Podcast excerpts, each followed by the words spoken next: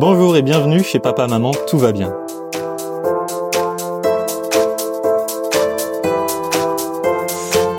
Aujourd'hui, je suis sur un bateau, sur un superbe bateau avec Fanny, Greg et leurs chiens Fly et Yuma qui ont décidé d'abandonner le plancher des vaches pour y vivre et faire de ça leur maison. Plus qu'une maison, ce bateau leur permet de voyager d'emmener des voyageurs et voyageuses pour des aventures de plusieurs semaines, jours ou mois. C'est en 2021 que tout commence, ils repèrent un bateau, un feeling 1350 à l'abandon depuis 7 ans. Après plusieurs mois de rénovation sur leur coque de noix, ils l'équipent et partent pour une aventure exceptionnelle autour de la Norvège.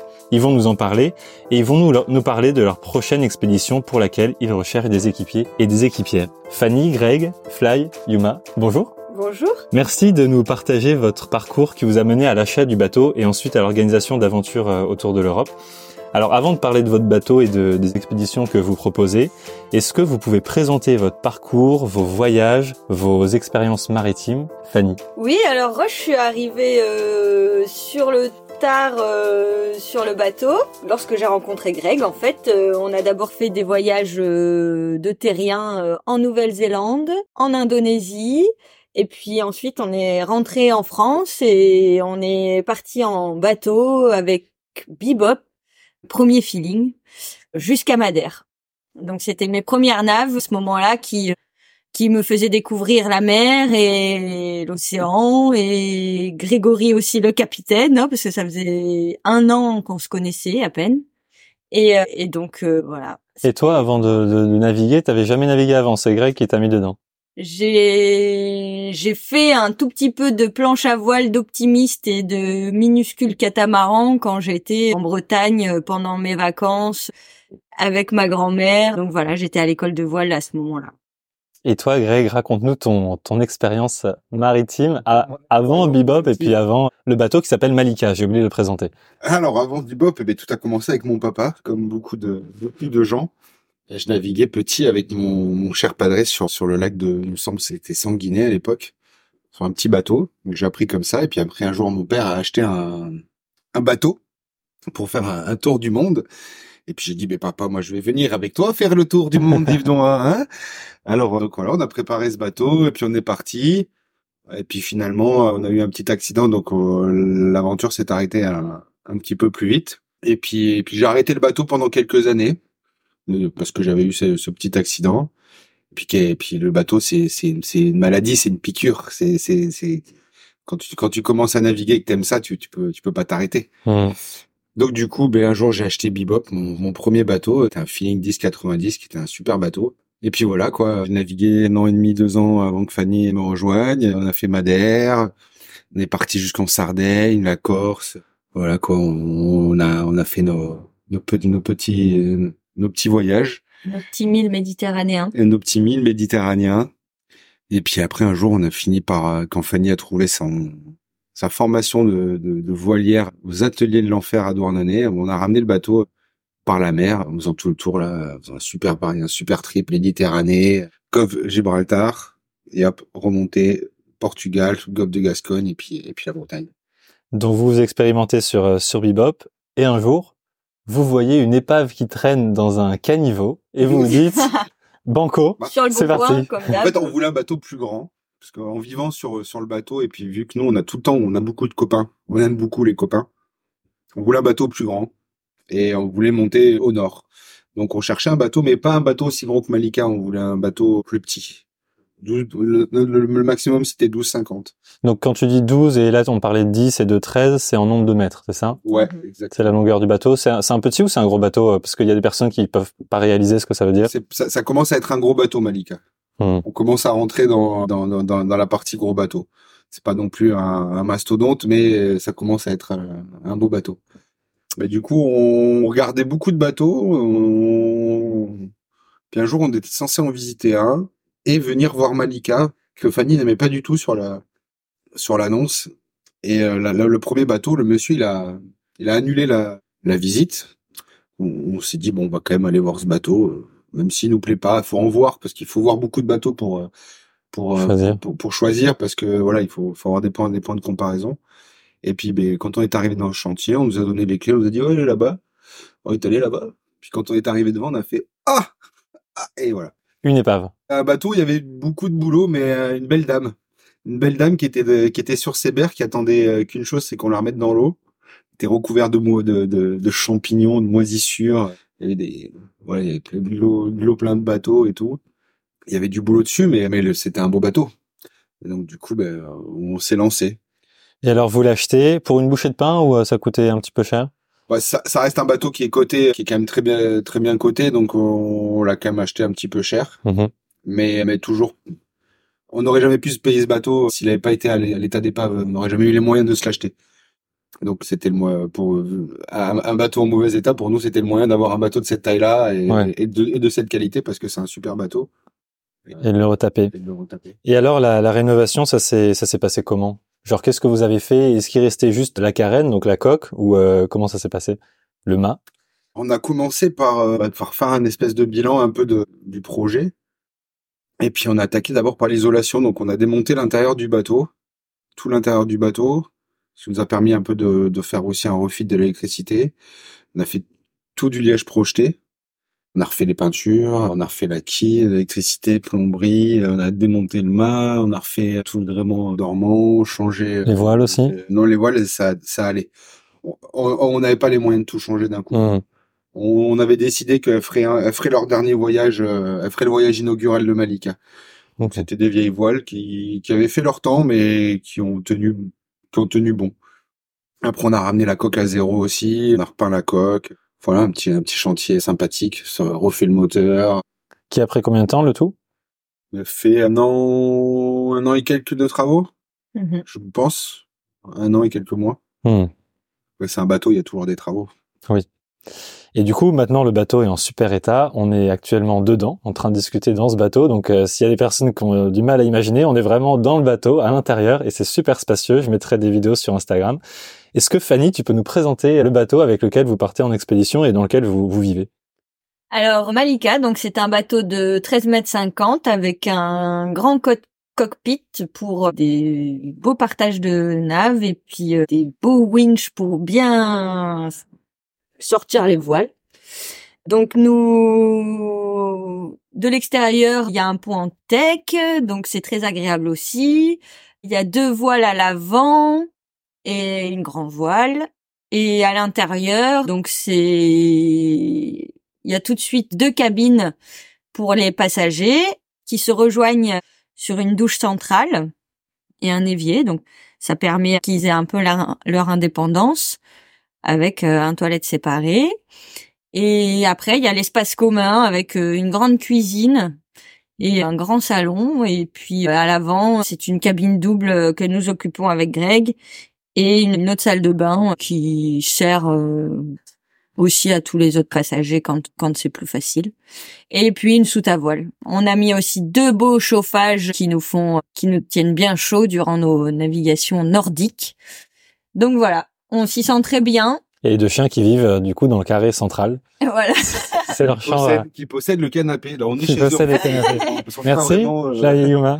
pas vraiment ici, on n'est pas vraiment chez nous, on est sur le canapé qui appartient plus à Yuma d'ailleurs. Voilà.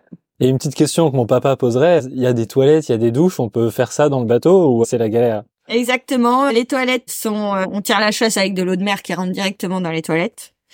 On ne jette pas le papier dans dans les toilettes. On le met dans une petite poubelle à côté. Et la douche, euh, on n'utilise que des savons d'Alep ou des savons de Marseille euh, bio, tout ce qu'il faut, avec le moins de glycérine possible pour euh, encrasser le moins possible nos canalisations, mais aussi pour rejeter euh, le moins de crasse euh, à la mer. Donc voilà.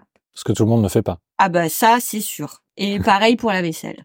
Mais il y a, oui, il y a, il y a- il y a tout le confort à bord. Quoi. Mais Ouais. nous sommes... Douche chaude, toilette à, à volonté. En vrai, on se, on se sent bien. Et combien de personnes Donc ça fait quatre à l'avant sur les deux chambres, vous à l'arrière six, et on peut mettre du monde plus ces deux chiens à l'arrière, pardon, à l'avant.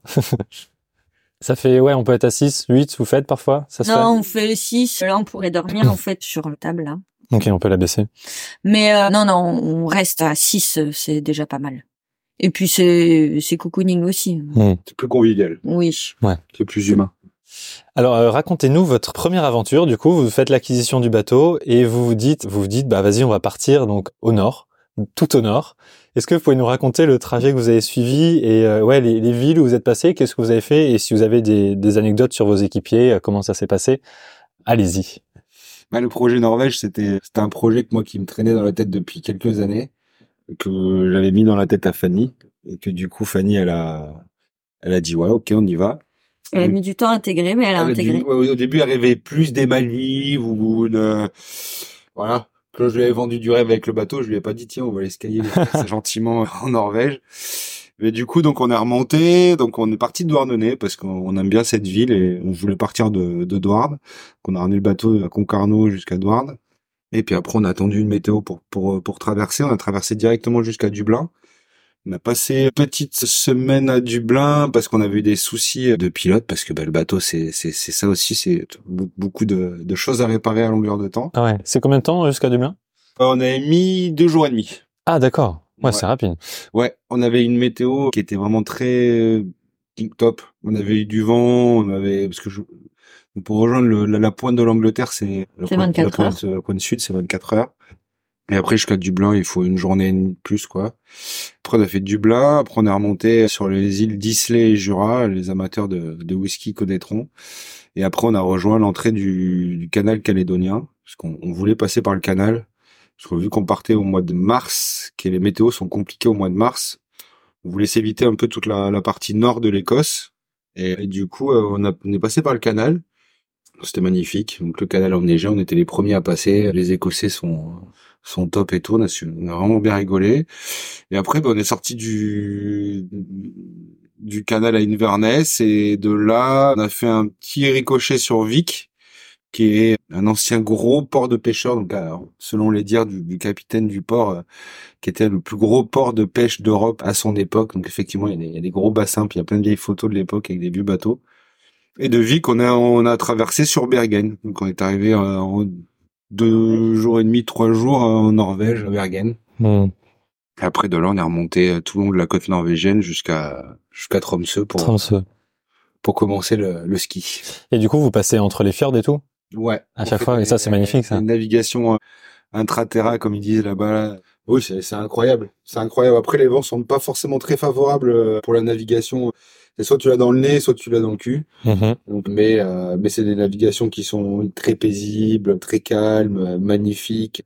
Dans les ambiances de neige, de glace. Donc c'est euh, Ouais, et les montagnes qui tombent dans l'eau. Voilà, on slalomait aussi beaucoup entre les îles euh, qui étaient euh, parfois habitées mais que quelques semaines par an et donc il y a des des maisons je dirais pas abandonnées mais presque sur euh, des îles euh, qui sont aussi des îles souvent de protection des oiseaux. Donc euh, il y a des milliers d'oiseaux on débarque là-bas. Bon, c'est sûr que c'était pas très bien avec les chiens, mais bon, ça leur permettait euh, de toucher terre aussi, et puis nous de nous réchauffer un peu, de mettre un coup de chauffage et de reprendre un peu de chaleur parce que pendant ces navigations fraîches, euh, on faisait pas le tourner le chauffage toute la journée dans le bateau. Parce que les maisons sont accessibles librement, c'est ça? Non, mais euh, en fait, t'es tout seul sur l'île, quoi. Hmm. Là, ce Donc, voulait euh, dire, c'est qu'on on, attendait d'être à quai. Quand on était à, à, accosté, on mettait le chauffage. Ah, D'accord, ok, vous allez pas dans Et les en navigation, on le mettait pas en route. Et du coup, c'est vrai que quand on, on- quand, quand on s'arrêtait sur ces îles qui sont vides l'hiver et qu'on se mettait à quai, là, on mettait le chauffage, ça nous permet de faire des bonnes nuits, d'être au chaud et de promener les chiens. euh, En fait, tu sais, c'est une île où il y a juste une ou deux maisons, mais il y a quand même un ponton. Vu que c'est le seul accès pour les propriétaires de ces maisons d'a- d'arriver et d'accoster, quoi. Mhm. Donc euh, nous, on venait sur ces pontons pour euh, pour passer la nuit, quoi. Mais en fait, c'est des pontons privés, quoi. Question idiote, mais au mois de mars, avril, mai, il y a encore des icebergs. Il y a des icebergs dans ces eaux où c'est bien plus au nord? Vous avez pas eu ça? Non, il n'y a pas d'iceberg. Il y a le, il y a, y a le début de fonte de, de fjord, donc il y a les fonds de fjord qui prennent en glace. Et du coup, tu as une couche de glace, mais qui doit faire aller 10 cm. On a vu quelques plaques qui ont passé, mais Ok, des petits plaques quand même. Non, la Norvège, c'est un co- c'est quand même un climat continental, donc il n'y a pas, il y a pas d'iceberg, euh, il y a pas de, il y a pas trop de glace. Les glaciers ont fondu, hein, c'est les fjords qui se sont ouverts, quoi. Mhm. À la base, c'était des, c'était des glaciers.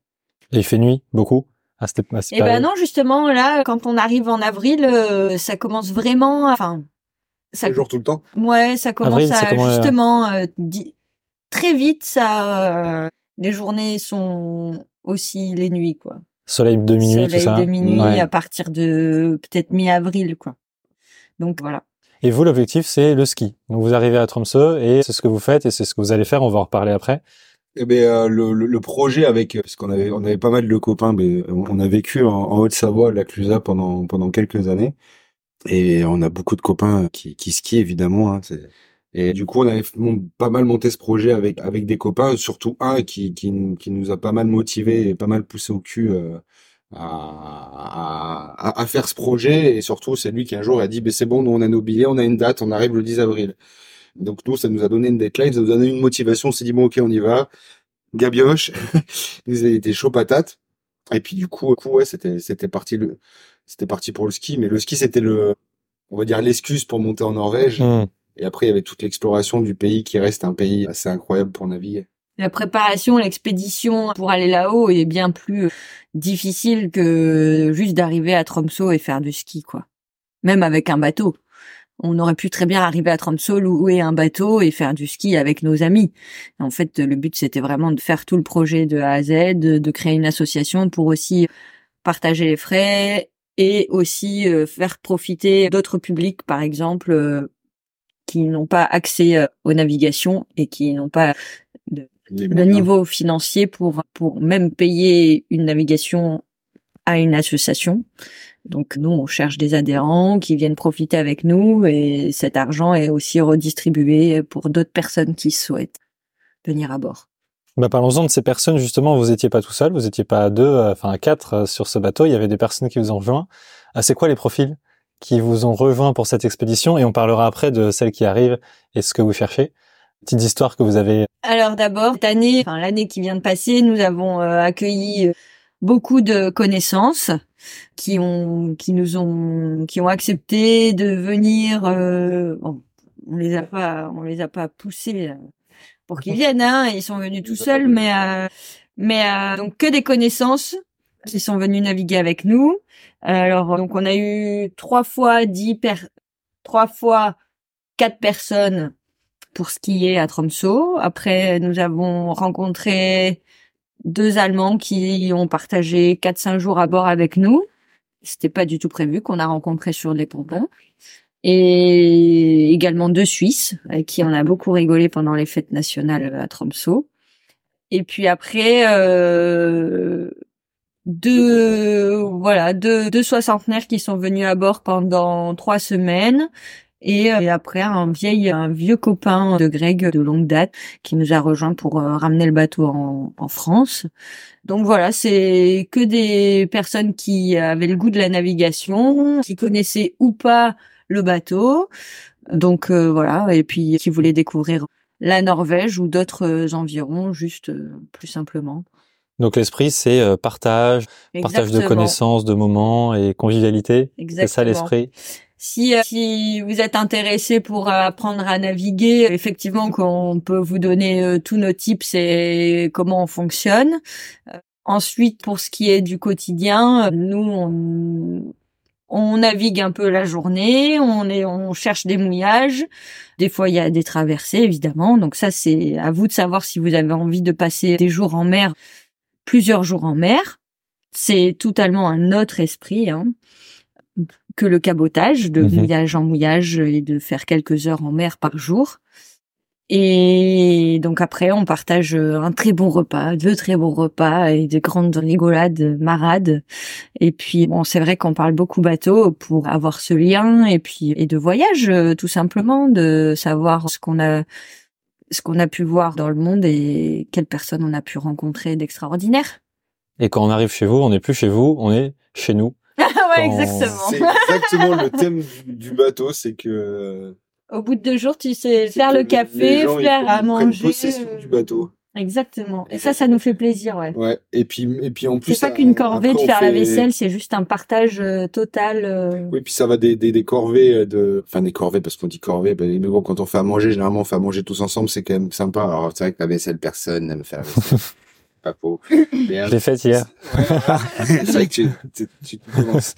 Mais c'est vrai que ça, ça va même jusqu'aux naves, parce qu'il y en a qui s'intéressent aux naves, il y en a qui s'intéressent à la météo. Oui, voilà. Oh, là, là, les, les gens arrivent chez nous, mais ils prennent possession du bateau. Et du coup, après, on, on décide où on va ensemble. Hmm. Même si les grandes lignes de, de où on part, enfin du départ jusqu'à l'arrivée sont faites, mais après, on, on, on di- on discute ensemble en fait. La météo est présentée à tous et on, on détermine ensemble le chemin que l'on va faire chaque jour, suivant ce que Nos la météo nous propose, nos Mhm. envies, tout ça.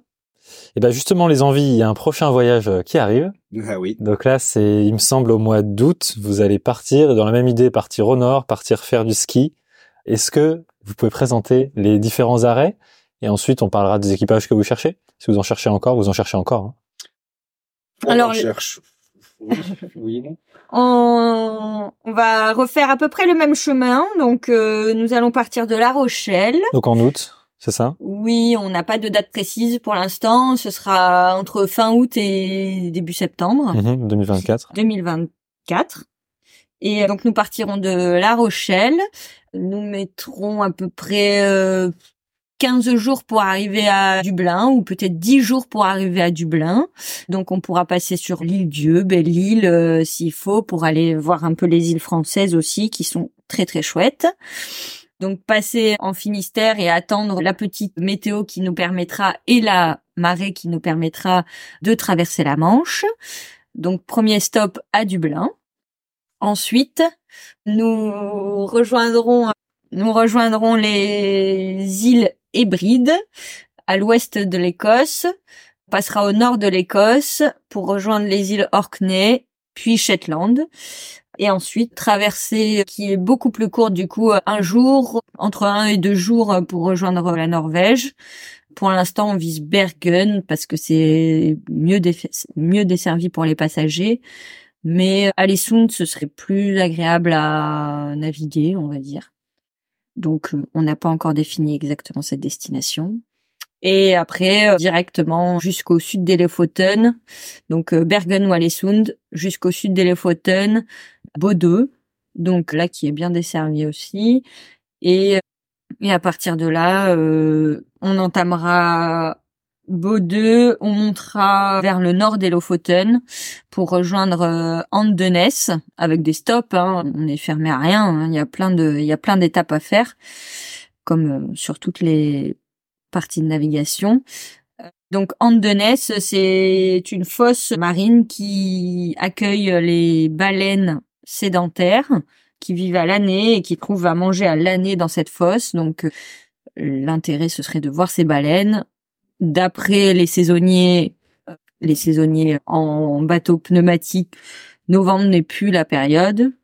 On arrivera à mi-octobre, donc euh, on essaiera quand même de, de profiter et de voir euh, les cétacés.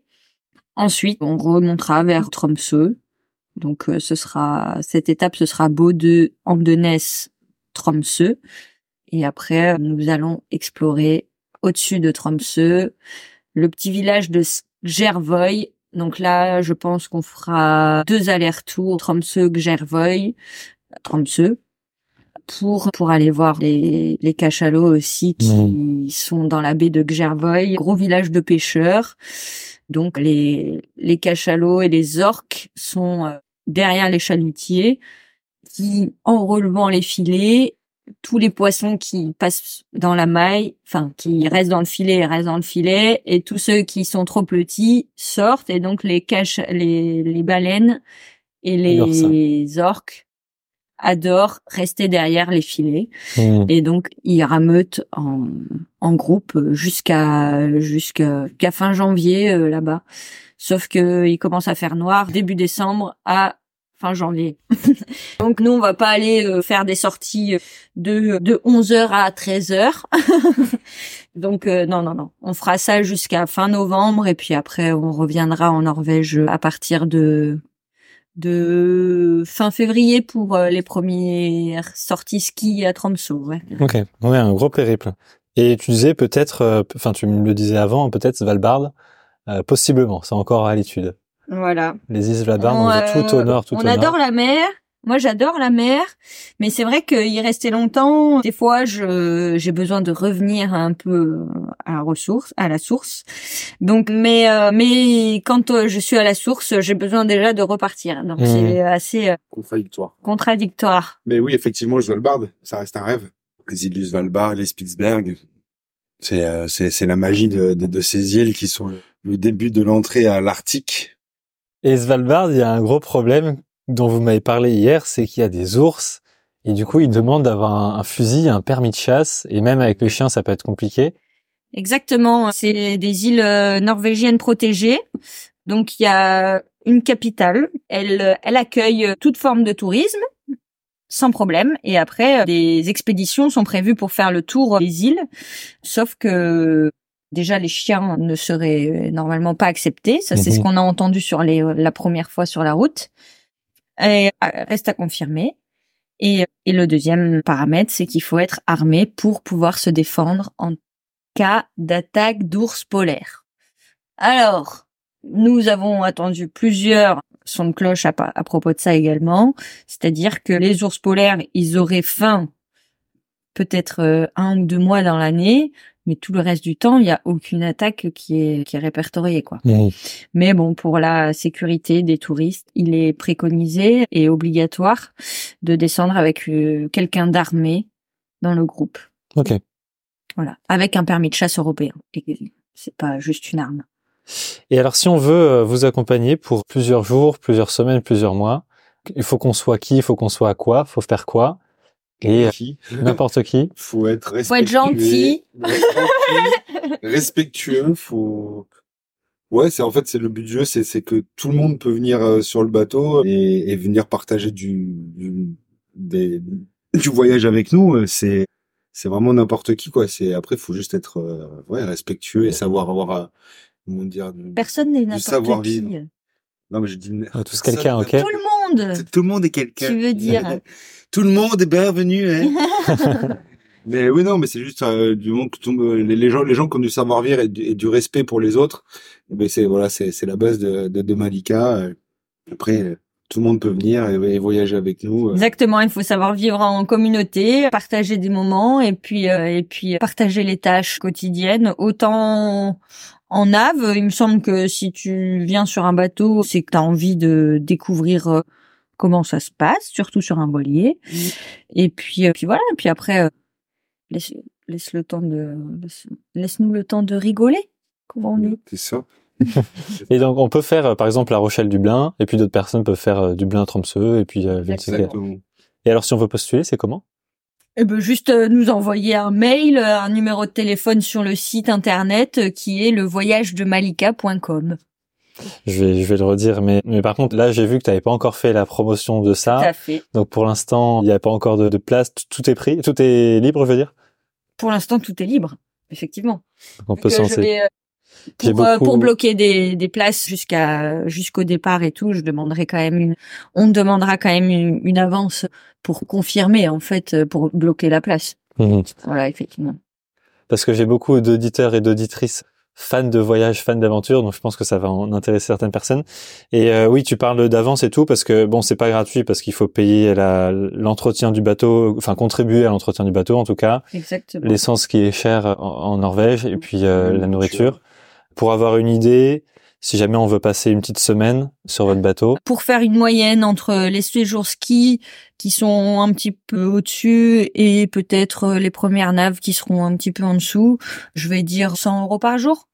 100 euros par jour. Et aller se balader dans les fjords au milieu de... Mais après, si on fait des tarifs de, de groupe aussi, si le bateau est rempli, forcément que c'est mieux, donc euh, on peut parler d'une autre manière.